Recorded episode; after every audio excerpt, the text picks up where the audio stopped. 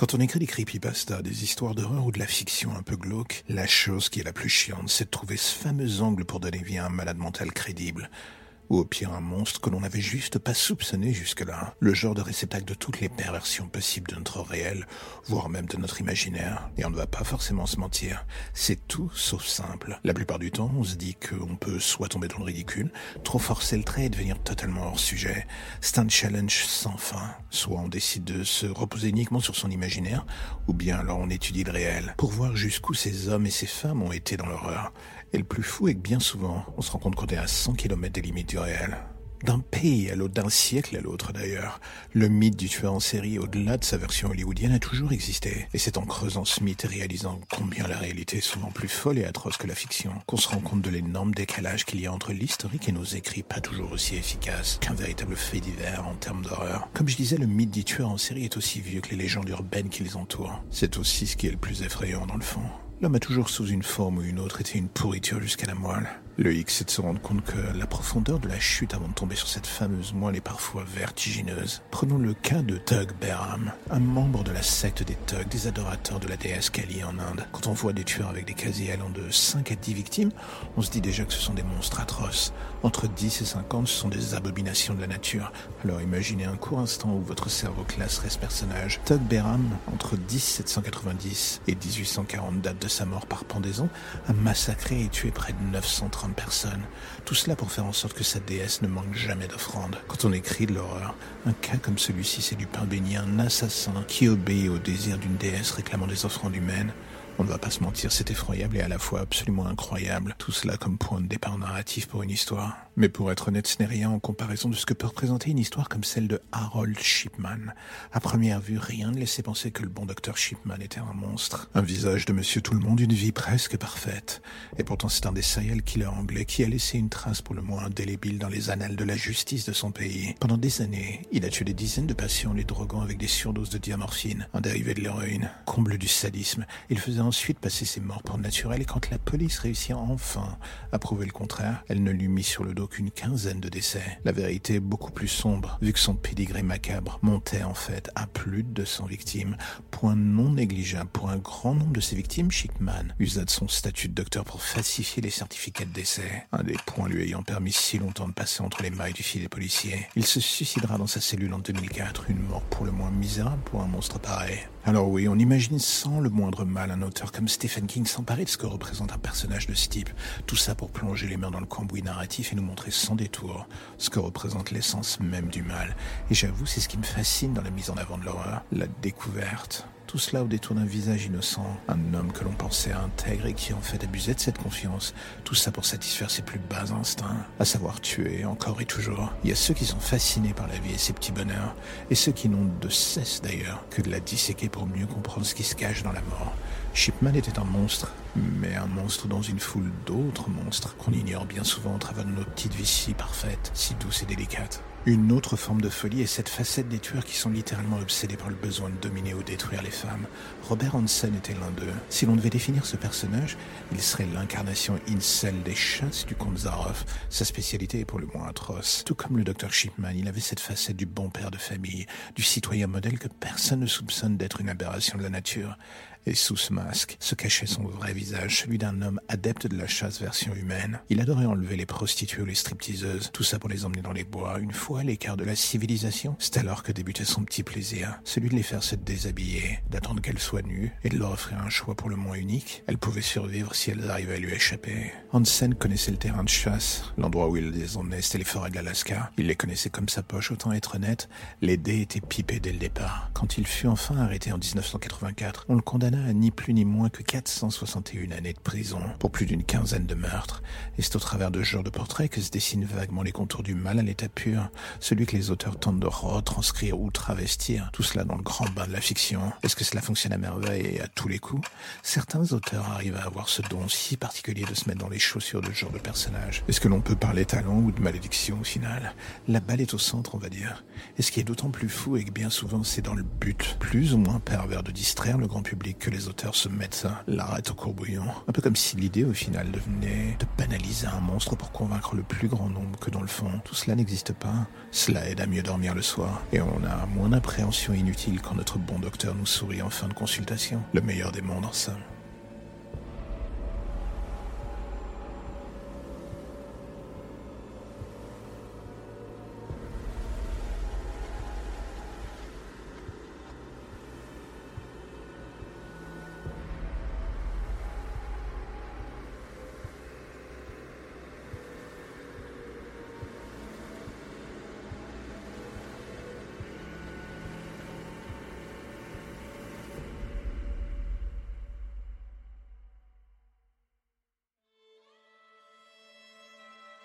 Comme je vous disais dans l'épisode précédent, j'aime au travers des histoires que j'écris sur ce site tenter d'explorer l'horreur au sens large. Et souvent celle-ci se cache dans les feuilles de réel. L'histoire judiciaire au travers des siècles et des pays fourmis de monstres qu'on n'a souvent pas vu venir. Des monsieur tout le monde qui sont des abominations qu'on n'aurait jamais voulu voir exister. Bien souvent on ignore cela jusqu'à ce qu'il soit trop tard, que leur présence soit un fait réel en face de nos yeux. Et d'une certaine manière c'est cette naïveté volontaire ou non qui nous laisse encore un espoir. Tout cela pour profiter du quotidien sans avoir envie de ne plus jamais sortir de chez soi. De nos jours, l'horreur et ceux qui lui donnent vie au sens propre, pas figuré, fascinent de plus en plus les monstres sont des rockstars. Les auteurs des historiens nous hantisent. Et dans le fond, ce que je trouve le plus inquiétant est que si l'on se met à étudier les tueurs d'antan, qu'on voit la direction que prend notre époque, on peine à imaginer ce que seront ceux des décennies à venir. Mais pour l'instant, avant d'imaginer cela, mieux vaut essayer de juste faire un retour en arrière sur certains des tueurs les plus mythiques. Et encore une fois, la réalité est souvent bien plus atroce que la plus réaliste des fictions. David Berkowitz retombe encore dans cette case de l'homme qui n'inspire pas fondamentalement le malaise au premier coup d'œil. Un homme presque lambda qui se cache dans la foule. Le genre de ceux qui peuvent passer inaperçus, j'ai envie de dire. C'est souvent la force première de ce genre de monstre. Et pourtant, de 1976 à 1977, il rentrera dans la légende en tuant six personnes dans New York. Summer of Sam, c'est lui. La ville tomba très vite dans la paranoïa la plus complète à cause des méthodes qu'utilisait Berkowitz. À la différence du profil type que l'on voit dans les films ou dans les romans d'ailleurs, avec un tueur assassinant des types précis de personnes à la chaîne. Berkowitz, lui, était un adorateur du hasard. Aucune de ses victimes n'avait de lien avec la précédente. Le hasard, c'est les carburants de la paranoïa. Heureusement, il commit l'erreur d'utiliser la même arme pour chacun des meurtres, ce qui au final permit à la police de le coincer. Comme quoi, vailler le mode opératoire et l'arme de base reste un point à garder en tête pour rendre son tueur flippant quand on écrit ce genre d'histoire. Berkowitz en était devenu prévisible à force, et c'est ce qui causa sa chute. Et vous allez me dire, son histoire atroce aurait pu s'arrêter ici, mais l'après prend une tournure encore plus particulière. Quand on se fait arrêter, soit on se mure dans le silence et on finit sa vie en prison, ou bien on décide de jouer au con. Je vous laisse deviner la décision prise par Berkowitz. Dans un premier temps, pour se dédouaner, il mit l'origine de ses meurtres sur le dos de son voisin, le tout au travers d'un scénario disant que ce dernier avait commandité les meurtres via son chien qui était possédé par un démon. J'ai envie de dire rien que cela? Au point où on en était, est-ce que ça vous choque vraiment? Voyant que personne n'était dupe pendant son procès, il finit par avouer que tout cela n'était qu'un mensonge. Est-ce que ça fera quand même disparaître le fait qu'on puisse le qualifier de psychopathe et accessoirement de pyromane fini? Non, pas du tout. La seule bonne chose qui ressortira de son histoire, c'est qu'après son jugement, une loi a vu le jour obligeant les ventes des produits liés à un serial killer à revenir aux familles des victimes. Une bonne chose malgré tout. Mais là où Berkowitz représentait une approche assez frontale du tueur en série, D'autres creusaient encore plus profond jusqu'au tréfonds du malsain. David Parker Ray était l'un d'eux, et son petit nom de scène donne déjà une vague idée de ce qui nous attend en creusant. Il s'agit du Toy Box Killer. Qu'est-ce vous allez me dire Oh, c'est très simple. Parker Ray utilisait un camion avec une gigantesque remorque qu'il avait affectueusement renommé sa Toy Box, pour la simple et bonne raison que cette dernière était une véritable chambre de torture. Viol, kidnapping, meurtre, il suffit de toucher du doigt une perversion et d'un coup vous allez découvrir que ce charmant personnage s'y a donné avec une passion pour le moins gerbante. Le twist est que comme d'autres tueurs en série, avant lui ou après lui d'ailleurs, il lui arrivait d'agir avec sa femme. Lui tuait, elle, elle l'aidait à faire disparaître les corps peu après. Un délicat travail d'équipe pour le moins répugnant. Le sadisme du personnage tenait aussi dans le fait qu'il pouvait dans certains cas s'amuser à garder certaines de ses victimes vivantes pendant des semaines ou des mois, le tout avant de soit les livrer à des amis de son cercle proche pour finir le travail, ou bien s'en affranchir lui-même, et ce de manière dont je ne vais même pas débattre ici pour ne pas vous faire vomir. Et là encore une fois, on se dit que lorsque l'on écrit des horreurs en forçant le trait, et en se disant que ça fera plus véridique, on est dans le faux la plupart du temps. Il y a quelque chose de malsain et fascinant à étudier les fêlures de ces types. Je ne dis pas de plonger dans leur univers, loin de là. Le voyage n'est pas pour n'importe qui, mais d'un homme à l'autre, il est parfois intéressant d'essayer de voir ce qui nous sépare du monstre, ou situe la ligne de démarcation qui indique qu'après son passage, il n'y a plus d'espoir de retour. Le monde est cent fois plus rempli de tarés que votre imaginaire. Ça, il faut le comprendre. Et même en allant dans ces recoins les plus sombres, vous n'égalerez jamais le réel. C'est sûrement cela qui est bien souvent le plus flippant dans le fond.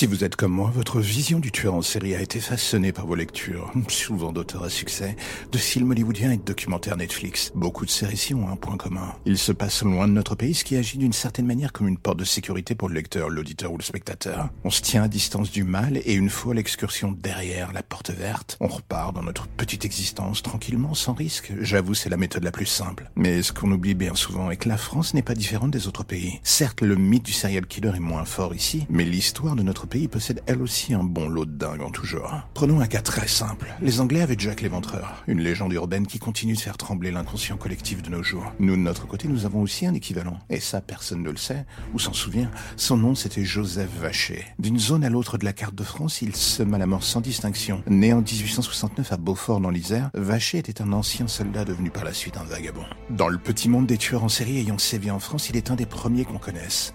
Si l'on étudie son palmarès, ce dernier s'élève aux alentours de 30 personnes, majoritairement des femmes et des adolescents qu'il finira par tuer sans le moindre état d'âme. Et quand je dis ça, je pèse mes mots. Vacher avait une particularité psychologique qui n'a pas aidé à calmer ses envies. Il souffrait de paranoïa, le profil type que l'on retrouve dans les récits bâtis autour de ce genre de personnages, et la plupart du temps, ça ne finit jamais de manière pacifique. Vacher était un adepte du viol et de la mutilation, et d'autres sévices comme l'égorgement, un mode opératoire qu'il n'avait de cesse de répéter pour assouvir ses envies, plus ou moins morbide. La guillotine aura eu raison de lui en 1898, mettant fin à son règne de terreur. Alors la question est simple, est-ce qu'en écoutant ce genre de récit, cela donne envie de se plonger dans l'histoire de France et de son passé criminel? J'avoue, ça fait un peu taré en disant cela, mais je ne peux m'empêcher de trouver encore une fois fascinant de voir comment au travers des pays ou des époques, les profils des tueurs en série divergent ou convergent vers une seule et unique ligne. Et dans le fond, c'est en remontant en quelque sorte l'ADN du mal que des auteurs de l'ombre comme moi ou d'autres plus talentueux s'évertuent à créer des histoires pour vous faire peur. Un challenge sans fin, d'une certaine manière.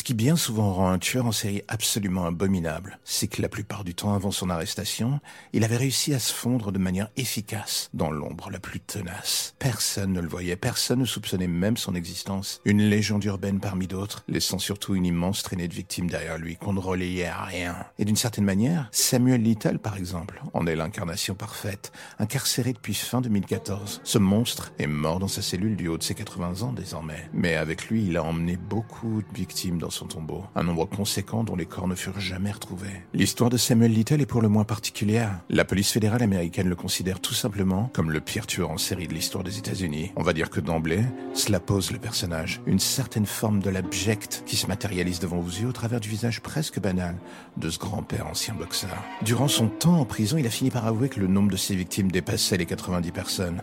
Donc d'emblée, il devient clair que l'on ne joue pas dans la catégorie du tueur en série à la petite semaine. Little avait une préférence pour des victimes féminines bien souvent des classes défavorisées ou des minorités. Un choix délibéré pour s'assurer une certaine sérénité, vu qu'il était évident pour lui que la police n'apporterait pas trop d'importance massive à ces disparitions. Et ce fut le cas. Entre 1970 et 2005, et sur plus d'une quinzaine d'États américains, une énorme partie des meurtres qu'il avoua, avoir commis d'ailleurs, était passé complètement inaperçu. Le sadisme absolu de Little et que, bien qu'il n'ait pas été condamné pour l'intégralité de ses meurtres, il a ressenti une fois en prison le besoin de s'en vanter.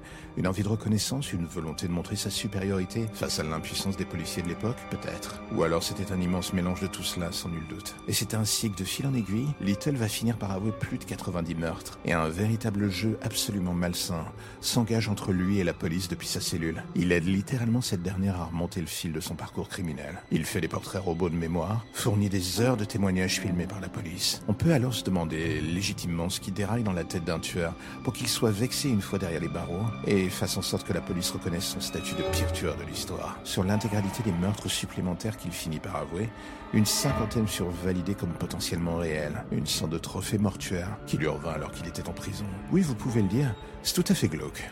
Une grande partie des meurtres dont il fit mention à l'époque avaient été classés sans suite. Des cold cases en somme. Le genre de ceux dont tout le monde se fout et qui finissent par prendre la poussière dans un hangar que tout le monde a oublié. Faut de voir quand même que celui qui désirait le plus qu'on leur rende hommage, enfin surtout à lui, c'était le tueur lui-même.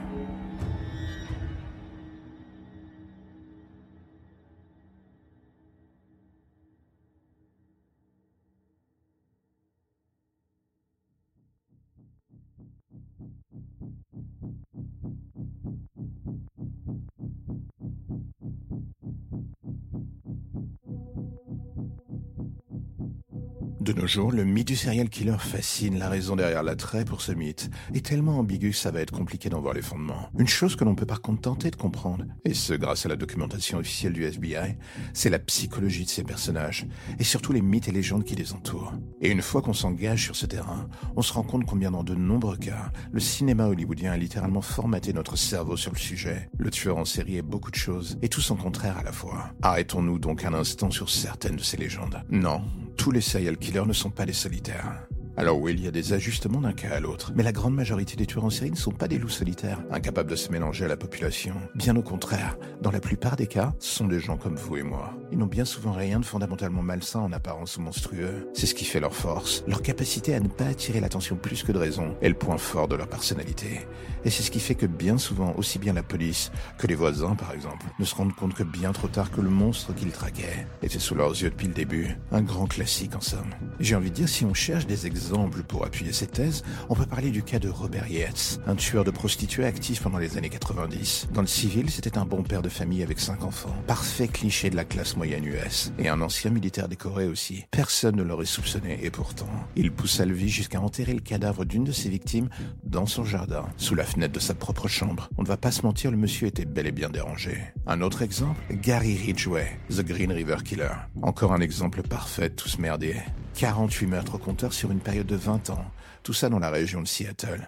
Durant cette période, il fut marié trois fois et lors de son arrestation, il l'était encore. Là encore, personne n'avait vu son vrai visage pendant des années. Dans le civil, un peintre spécialisé dans les camions, un membre de la communauté, un fervent catholique. Et pourtant, une fois le masque tombé, Ridgeway arpentait les quartiers lugubres. Tout ça pour avoir des relations sexuelles avec des putes et ensuite les tuer. Tout ça au gré de ses désirs morbides. Comme dit au début, le tueur en série parfait est peut-être tout simplement votre gentil voisin d'à côté.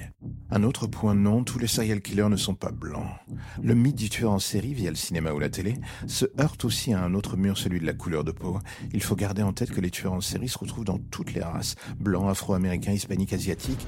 Ne serait-ce que dans l'histoire criminelle des États-Unis, chaque population démographique a vu en son sein naître un ou plusieurs de ces monstres. Autre point, est-ce que les serial killers sont uniquement motivés par le sexe L'intégralité des meurtres que commettent ces criminels ne sont pas régis que par des pulsions sexuelles. Il y a plein d'autres choses qui rentrent en ligne de compte. La colère, l'appât du gain, l'envie qu'on s'intéresse à soi, ou tout simplement l'excitation du risque. Est-ce que le tueur en série frappe n'importe où? La plupart des tueurs en série opèrent sur des régions géographiques qu'ils maîtrisent. On pourrait même aller jusqu'à dire qu'ils sont dans une véritable zone de confort, afin de rester en confiance, en contrôle de l'action, sous le maximum de points possibles. Il arrive que certains brisent ces règles quand leur confiance atteint des sommets, ce qui n'est jamais un bon signe, ni pour eux, ou pour la police, ou voire même les victimes. Autre point, est-ce que les tueurs en série sont incapables de s'arrêter? L'une des rumeurs persistantes sur le sujet est que les tueurs en série sont des êtres incapables de stopper une fois qu'ils ont lancé la machine, des brutes avec le pied sur l'accélérateur du meurtre. Est-ce que c'est vrai? Dans certains cas, oui. Mais pour la plupart des grands cas, on se rend compte qu'il y a parfois des écarts importants entre chaque meurtre, parfois des années, ce qui montre qu'ils ont une certaine capacité à se contrôler, bien au-delà de ce qu'on pense. Est-ce que tous les tueurs en série sont des fous absolus ou des génies du mal? Là encore, voici un mythe qui a la peau dure. Une fois de plus, il y a du vrai et du faux. Il y a des tueurs en série dont l'intelligence est relative, et d'autres d'une intelligence effrayante, des personnes souffrant de troubles de la personnalité extrême, des psychopathes absolus. Le panel psychologique de ce petit milieu est une fois de plus multiple. Le bloquer sur une seule tranche est une erreur à ne pas commettre. Et le dernier point, qui n'est pas des moindres, est-ce que tous les serial killers veulent se faire coffrer? C'est un grand mythe dans le cinéma. Chacun des crimes que commettent les tueurs en série déclenche au-delà de la satisfaction, plus ou moins psychologique ou sexuelle, ou autre d'ailleurs, une prise de confiance de plus en plus enivrante. Qu'il y ait des erreurs en route ne les arrête pas.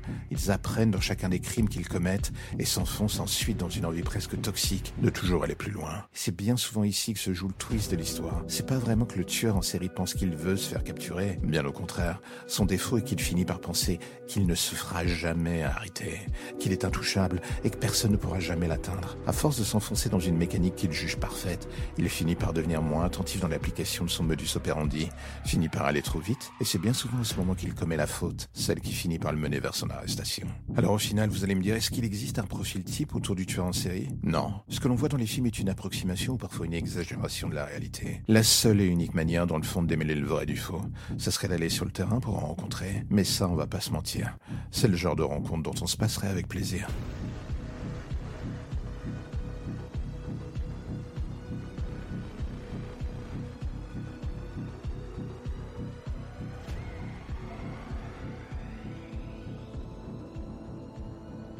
La première chose qui me frappa en me réveillant, c'était l'odeur des produits médicaux. Je détestais cela, et la deuxième, c'était ces hommes et ces femmes en tenue de médecin autour de moi. Je voulais soudainement hurler en voyant l'un d'eux s'approcher de moi avec un scalpel et commencer à faire une incision de plus en plus grande dans mon ventre, mais aucun son ne sortit de ma bouche. Je ressentais la douleur, mais je pouvais rien dire ni bouger. J'aurais voulu réussir à me lever pour m'enfuir, me défendre, les frapper, mais mon corps avait capitulé sur moi avec l'aide de ces produits que je chantais depuis le début. Et soudain, mon regard croisa celui d'une femme dans le groupe. Je vis un sourire se dessiner derrière son masque et lentement elle se rapprocha de moi alors que l'homme à côté d'elle plongeait ses mains dans mon ventre pour en extraire son contenu. Elle s'approcha de mon oreille et me dit délicatement Tu penses sincèrement qu'on ne sait pas que tu es réveillé? Cette petite phrase fut reprise en cœur par ses collègues et alors que la douleur devenait de plus en plus intense jusqu'à l'insoutenable, je vis l'un des hommes sortir quelque chose de mon ventre et me le montrer. C'était mon cœur qui battait encore. Il le jeta sans ménagement dans la poubelle à côté de lui. Le bruit qu'il fit en s'écrasant fut la dernière chose que j'entendis avant de mourir. Allez, encore une petite histoire pour la route, et cette fois-ci, j'ai envie de vous dire, rassurez-vous, il ne sera pas nécessaire d'avoir le cœur sur la main pour l'apprécier, je vous le promets. J'ai toujours eu une vraie passion pour le métier de babysitter. C'est quelque chose qui vous permet de développer votre sens des relations humaines et parfois vous permet aussi de faire passer votre passion, vos connaissances, le tout à des enfants qui sont en pleine croissance. L'un dans l'autre, il y a quelque chose de magnifique là-dedans. Mais parfois, il y a aussi des ratés dans le processus. On se prend les pieds dans le tapis en essayant de transmettre sa passion et d'un coup, on échoue. La personne en face n'est pas réceptive. Et cela vous détruit de l'intérieur car dans le fond, tout ce que vous voulez, c'est transmettre des belles choses. Et quand cela rate, votre petit cœur de bonne poire se met à saigner abondamment. Alors du coup, vous prenez sur vous en attendant la prochaine rencontre. Et parfois, l'attente vous paraît si interminable. Surtout quand l'enfant ne cesse de pleurer. Et pourtant, même en lui rendant visite chaque soir, je continue de l'entendre qui chouine encore et encore. Ce soir, ses pleurs sont devenus enfin plus faibles. Peut-être qu'elle manque enfin d'oxygène dans son cercueil. Elle aura été une combattante jusqu'au bout.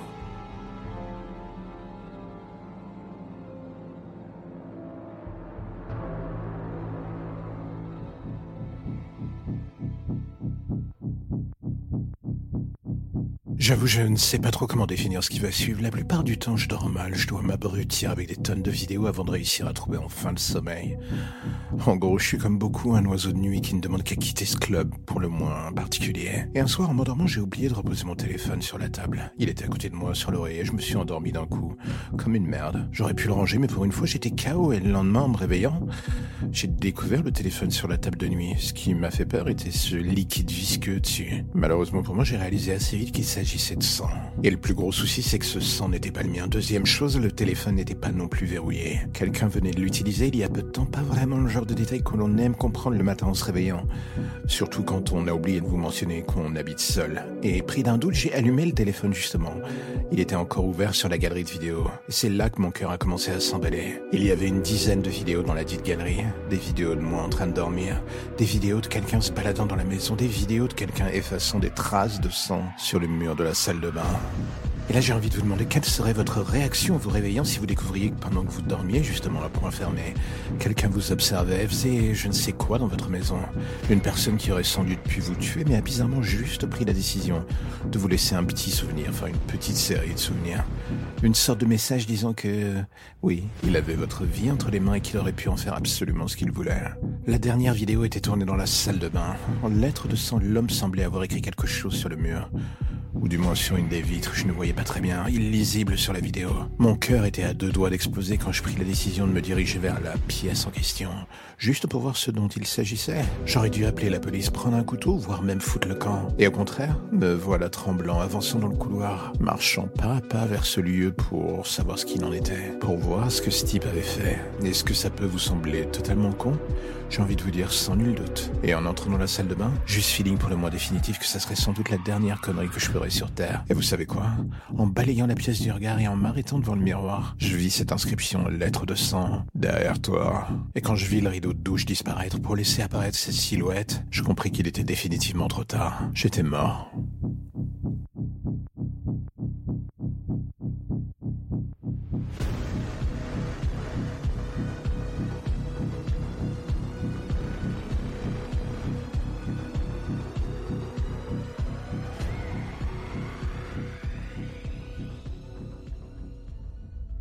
La plupart du temps, j'aime bien monter sur les toits pour regarder l'horizon, en me demandant à quoi ça ressemblait avant. J'entends par là quand la Terre avait encore un aspect plus ou moins terrestre. De nos jours, avoir les pieds sur Terre au sens premier du terme, ça veut plus dire grand-chose. Les riches habitent sur les dernières zones non immergées. Et nous, le reste, la plèbe. Eh bien écoutez, on survit en surface, là où l'eau nous tolère encore une fois, dans les ruines de ce monde qu'ils nous ont laissé en cadeau. C'est pour ça que j'aime bien me poser et imaginer ce que ça pouvait être avant. Mais au-delà des images que j'ai trouvées dans ces rares vieux livres, j'avoue j'ai du mal. Un mal de chien en fait. J'ai grandi dans l'eau, grandi dans ces ruines. Parfois, j'en viens même à me dire que je suis plus un poisson qu'autre chose. Vous m'auriez dit que j'étais un poisson étant gamine, ça m'aurait pas choqué outre mesure. Mais là encore, c'est ma vision du monde en étant gamine, justement. Maintenant que je suis adulte, une grosse partie de moi ne peut passer outre le côté si dramatique de la chose. L'océan, parfois si calme, me semble pourtant bien animé d'une certaine forme de haine envers nous les survivants. C'est comme si à chaque fois qu'il frappait les ruines des buildings, j'avais l'impression qu'il traquait sans relâche les survivants que nous sommes. L'atmosphère est flinguée, la vie aussi. Et au milieu de cette poubelle à ciel ouvert, eh bien vous savez quoi, on survit tant bien que mal. On s'accroche comme des cafards à un idéal pour le moins bizarre. Celui qui nous laisse croire que malgré tout, un jour prochain peut-être, ça ira mieux, qu'on aura droit à une seconde chance ou à un moment de calme. C'est le genre d'idée qui vous tient chaud pendant le creux de la vague. Et quand la nouvelle vous frappe à nouveau, en plein visage, vous réalisez que vous aviez tort depuis le début. L'avenir, vous ne le voyez pas. Pour la simple raison qu'il n'y a plus rien qui traverse l'horizon pollué désormais. Vous êtes dans une zone de non-droit climatique et c'est un miracle que vous soyez encore en vie. Pour combien de temps encore? Personne ne le sait. C'est bien ça le problème. problème.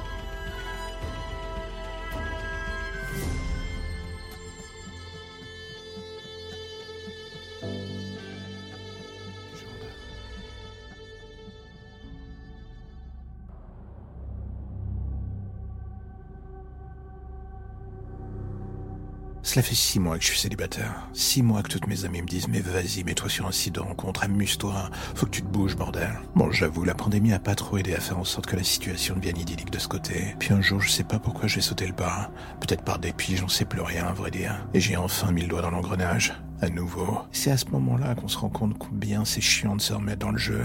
Il faudrait apprendre, se tromper, faire face à nouveau aux lourdeaux, aux dick pics de mecs en manque et faire le tri. Avec le temps, j'avais presque fini par oublier combien c'était la partie la plus chiante du jeu. Et après quelques traversées dans le désert, j'ai fini par rencontrer ce mec. Enfin, lui, je veux dire son profil d'homme idéal. Un mec qui vous parle sans vous considérer comme un bout de chair. Fait attention à vous, s'intéresse à ce que vous dites et vous laisse le temps de vous révéler. Sans jamais vous mettre la pression. J'avoue, ce genre de cadeau tombé du ciel, je n'y croyais plus alors. J'ai creusé, et chaque soir, alors qu'on se dévoilait un peu plus, la tension montait étape par étape, et j'avoue qu'à force, j'ai fini par prendre goût à le jeu de séduction pour le moins différent. Jusqu'au jour où finit par tomber la fameuse question qu'on attend. On se rencontre et vous savez quoi? Bah comme une idiote, j'ai dit oui. Pensant que j'allais tomber dans le scénario parfait d'une comédie romantique à l'américaine, je voulais y croire un instant. Pourquoi? La lassitude, sûrement. Est-ce que c'était la meilleure idée du monde? Je vous laisse réfléchir un court instant. Et j'imagine que vous avez bien entendu compris que non. La première chose qui me frappa en arrivant sur le lieu de ce rendez-vous, c'est que moi qui pensais découvrir un bar, je me retrouvais plutôt dans une sorte de maison close un peu bizarre, un truc New Age. La déco me dépassait un peu, enfin. C'est l'impression que j'ai eue en passant la porte. La deuxième chose bizarre était d'emblée d'avoir cette impression encore tenace que tout le monde me regardait, m'attendait. Et au milieu de la foule, il était là, assis au bar, à m'attendre, lui. Totalement à l'image de ses photos, le même charme, la même aura. J'avais en tête nos derniers échanges, nos sous-entendus et tout le reste, et j'avoue surtout qu'en m'asseyant en face de lui, la chose que j'imaginais n'avait pas vraiment à voir avec la physique quantique. Je pense que tout le monde connaît ce moment où on a juste envie d'oublier les règles de la vie civile, ce genre de moment où on se fout à peu près de tout et tout ce qui compte d'ailleurs. C'est de se faire plaisir d'une manière ou d'une autre. Cinq minutes plus tard, dans les toilettes du lieu où on était, autant dire que l'on était vraiment sur la même longueur d'onde. Fini les tentatives de séduction, on rentrait dans le dur. Et c'est à ce moment précis que je l'ai senti remonter à la surface, celle qui partage mon corps et mon esprit. Et alors que je nous voyais en train de faire l'amour devant ce miroir, j'ai vu mon visage se métamorphoser. Et d'un coup, je me suis souvenu des raisons de mon célibat. J'avais mis de côté cette partie de moi, cette menthe religieuse assoiffée de sang. Et d'un coup, la sensualité s'évapora dans un cri. Celui de cet homme qui méritait sûrement autre chose. Je le revis tituber en se portant la main à la gorge pour endiguer le flot de sang qui en coulait. Je me revis dans le miroir, la bouche pleine de son sang, et avec un sourire démoniaque. Il s'écroula enfin dans une flaque de sang de plus en plus grande. Et là, à cet instant, la seule chose que je vis, ce n'était pas lui agonisant à mes pieds, c'était juste ce sang qui était là pour moi. Des mois, elle fut une créature de la nuit habillée bien besoin un jour ou l'autre de revenir à la source de son existence. Et ce soir-là, impuissante une fois de plus, j'avais donné les rênes de mon existence justement à cette chose, au prix d'une vie pour étendre encore plus la mienne. J'étais la source du mal en fait, que je le veuille ou non.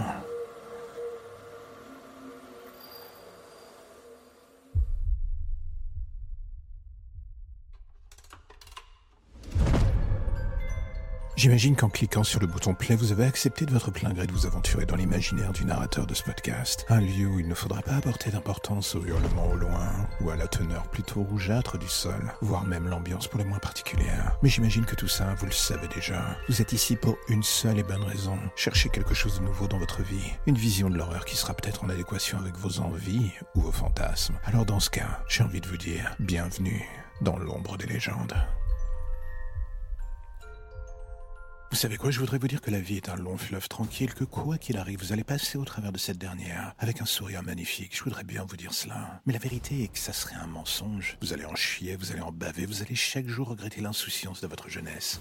Ce moment où vous n'aviez pas conscience de la noirceur du monde. Car il faut bien que quelqu'un vous l'avoue. La vie est un long fleuve de merde et si vous êtes chanceux ou né du bon côté de la barrière, vous serez sur la rive pendant une grande partie de votre vie. Certes, l'odeur ne sera pas toujours folle, mais au moins vous aurez l'illusion du calme. Et pour les autres, le plus grand nombre, Vous allez être avec les miens, vous savez, ces gens qui nagent justement dans l'ombre, dans la fange dont vous essayez plus ou moins de sortir. Pour nous, vous êtes des proies, tous représentant chacun un trophée pour des raisons diverses. La logique dirait que nous sommes des monstres, et à vrai dire, je vais même punir. Même moi, avec le temps, j'ai fini par accepter les faits.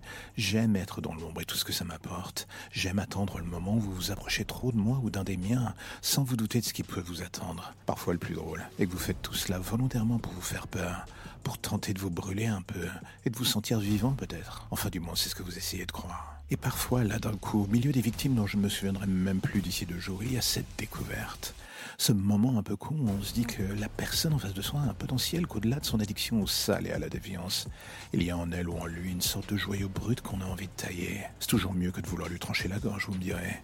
Et là d'un coup, sans même que vous compreniez comment ni pourquoi, vous voilà en passe de changer de statut. De prédateur, vous devenez professeur. Une transmission du savoir qui s'opère par petites touches, par petits tests, par jeux qui poussent à s'enfoncer de plus en plus profond dans l'âme, ou voire même la chair des victimes. Et quand il ou elle finit par dépasser vos espérances, ce sourire qui s'affiche sur votre visage vous fait presque croire que vous êtes capable d'émotions humaines. Un peu comme si d'un coup vous aviez enfin en vous ce sentiment de fierté, celui d'un père devant son fils ou sa fille, sauf qu'à défaut d'un bulletin à l'école, c'est un macabé qui trône dans le coffre de sa voiture. Encore une voiture qu'il faudra brûler à cause des traces de sang. Mais bon, son petit sourire combiné au vôtre, ça vaut tous les casiers judiciaires du monde.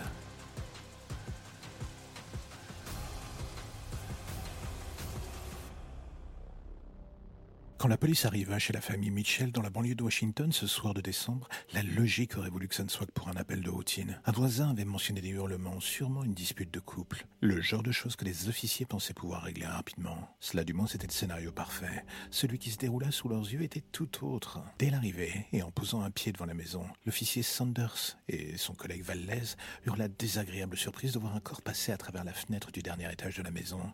Tout ça avant de s'écraser sur le sol devant eux. C'était la fille des Mitchell. Ça. L'impact lui fut fatal, mais ce qui traumatisa les policiers était le rictus déformant son visage, comme si elle avait vu le diable et avait préféré mourir que de lui faire face. Quelques secondes plus tard, arme à la main, les deux officiers entrèrent dans la maison. Ce qu'ils y trouvèrent n'avait rien du décor familial de rêve. Tout était dans un état atroce, comme si une bête sauvage avait commencé un carnage. Il ne fallut pas bien longtemps aux deux officiers pour que ce sentiment se confirme. Au pied des escaliers menant à l'étage, le corps démembré de Margaret Mitchell était visible, du sol au plafond. Sanders finit par trébucher sur un morceau de corps et ne put réprimer une immense envie de vomir en voyant les morceaux de cervelle sur son uniforme.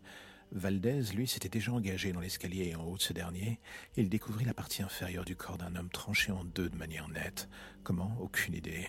La seule chose était ce sang mélangé à l'intérieur de l'homme qui tapissait les murs et rendait irrespirable l'atmosphère autour de lui. Quelques mètres plus loin, Valdez vit le reste du corps. C'était le père. Il avait sans doute tenté de ramper vers la chambre de sa fille, celle qui avait préféré sauter par la fenêtre que d'affronter le monstre responsable de ses atrocités. Et c'est alors qu'il pensait avoir tout vu, que la porte du fond du couloir s'ouvrit lentement devant Valdez, laissant apparaître un jeune enfant baignant dans son propre sang. La question qui traversa l'esprit du policier est ce qu'il avait vu les atrocités, sûrement.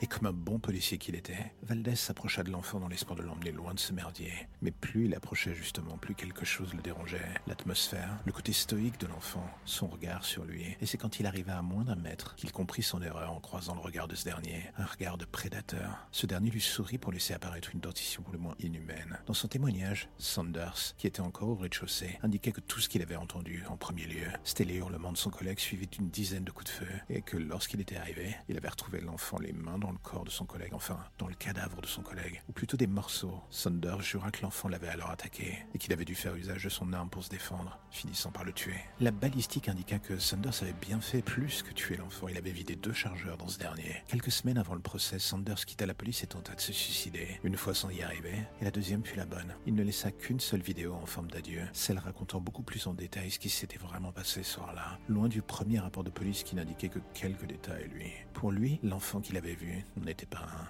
c'est un monstre se cachant sous l'apparence de ce dernier. Et le plus effrayant dans l'histoire est que quelques années plus tard, il fut découvert au travers d'un cold case sur cette affaire que la Mitchell, soi-disant bien sous tout rapport, étaient en fait des rabatteurs pour des organisations religieuses plus ou moins louches, des fournisseurs de viande fraîche pour des activités dont on ne veut même pas entendre parler, et que le fils qu'on croyait être le leur était un enfant enlevé. Au final, le plus ironique là-dedans est que visiblement le karma a fini par se retourner contre eux en mettant sur leur chemin ce gamin. On ne retrouva jamais la trace de son enlèvement ni de sa famille. Aujourd'hui encore, c'est une légende urbaine qui passionne des dizaines de chasseurs du net. La question qui reste sans réponse est la suivante. Et si pour une fois les Mitchell avaient tout simplement enlevé sans le savoir le fils du diable?